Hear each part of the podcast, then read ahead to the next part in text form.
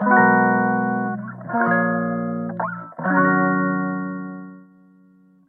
日1問ウェブライタークイズ。この配信では1日1問、あなたの文字単価アップにつながる問題を出題します。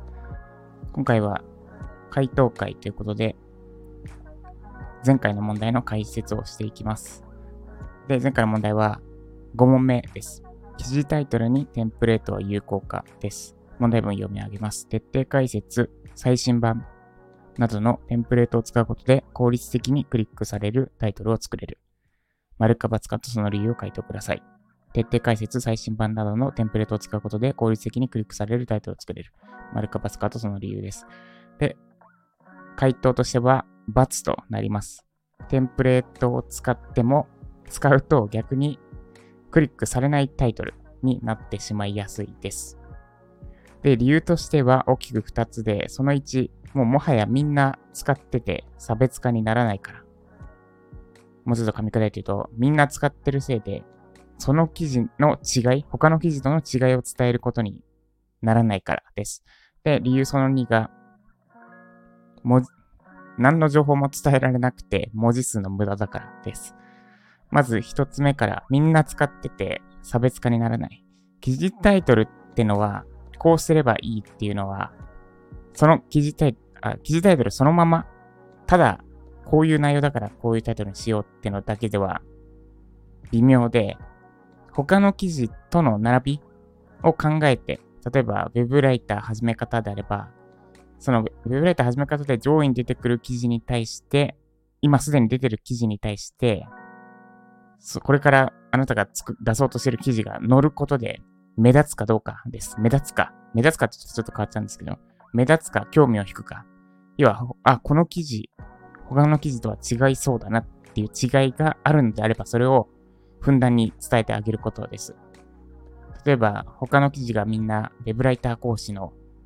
直伝、Web ライターの始め方みたいな、全員講師が書いてる記事であれば、3年、逆に、逆に、現役 Web ライター、むしろあれか、Web ライター開始2ヶ月の私が教えるとか、ちょっと今文字数長すぎですけど、っていうふうに、上位記事の並びと比べて違いを伝える形で記事タイトルを考える必要があります。で、それを考えたときに、まず一つ目の理由である、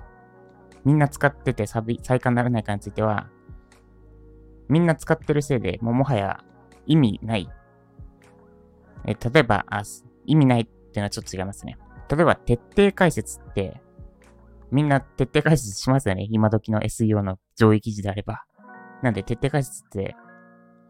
さ、違い、違いを伝えることにはなりません。で、最新版については、例えば、私が講師やっている MOS 試験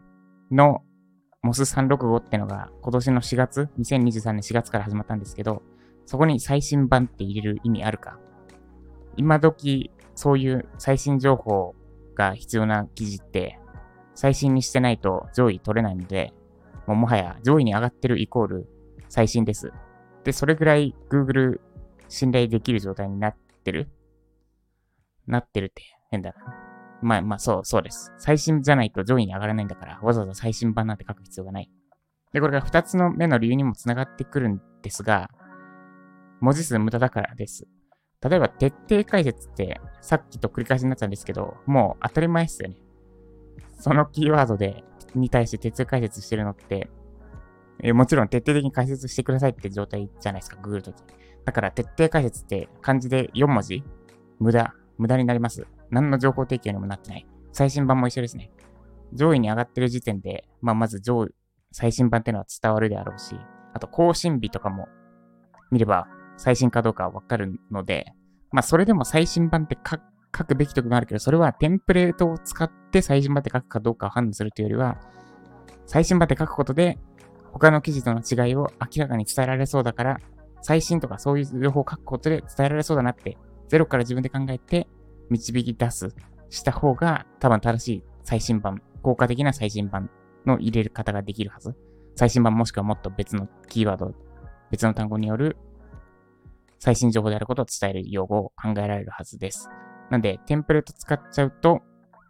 どうしてもありきたり、他の記事との違いは伝えられず、かつ、何の情報的にならず文字数の無駄になりやすいです。